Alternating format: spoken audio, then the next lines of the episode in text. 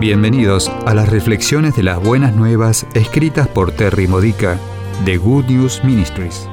Te ayudamos a edificar tu fe para la vida diaria usando las escrituras de la Misa Católica. Visita gnm-es.org.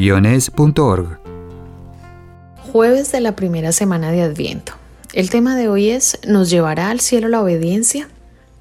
El Evangelio de hoy, Mateo 7, 21, 24 al 27, responde a la pregunta ¿La gente puede perder su salvación?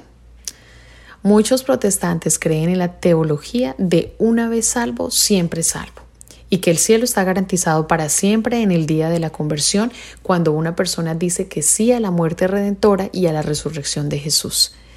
La enseñanza católica, sin embargo, reconoce que una conversión podría no ser sincera o completa y que pecados deliberados y terribles podrían alejar de Cristo para siempre a un pecador no arrepentido. Llamamos a tales pecados mortales porque matan el alma. Sabiendo que esto puede suceder, muchos buenos católicos temen que algún día podrían optar por dar la espalda a Cristo. La salvación es más que saber quién es Jesús. Muchos saben quién es Él sin conocerlo. Él es más que un quién. Los demonios saben quién es e incluso obedecen sus órdenes. La obediencia por sí sola no lleva al cielo a nadie. Jesús es más que una autoridad a la que debemos obedecer. Conocer a Jesús es conocer todo lo que Él es, su propósito, su amor y su vida.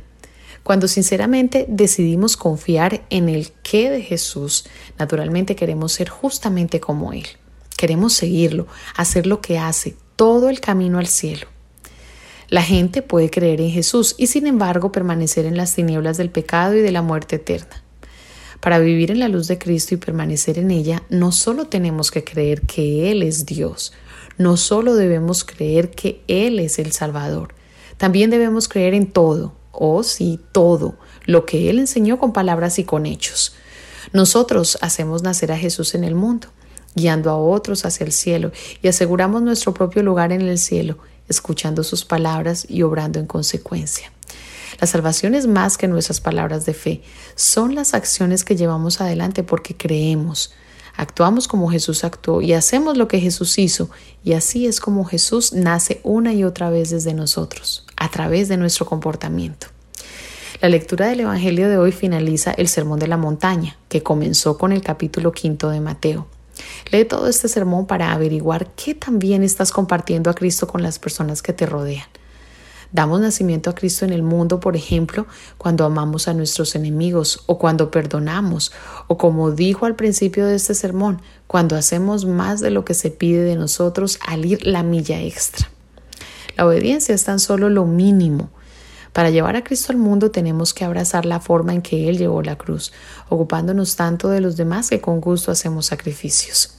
Y aunque la cruz parece la antítesis de la Navidad, es la razón por la que existe la Navidad.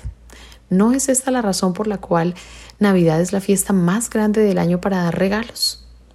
El amor es lo que nos motiva a hacer más que el mínimo. Si amamos, no podemos dejar de querer hacer más, porque el amor sacrificado e incondicional es la naturaleza de Jesús. Cuando amamos a los demás, Él les está amando a través de nosotros. Por lo tanto, estamos unidos a Él y con toda seguridad iremos al cielo con Él. Esta ha sido una reflexión de las buenas nuevas de Good News Ministries, gnm-es.org. Si quieres conocer nuestro ministerio, visita hoy nuestra web.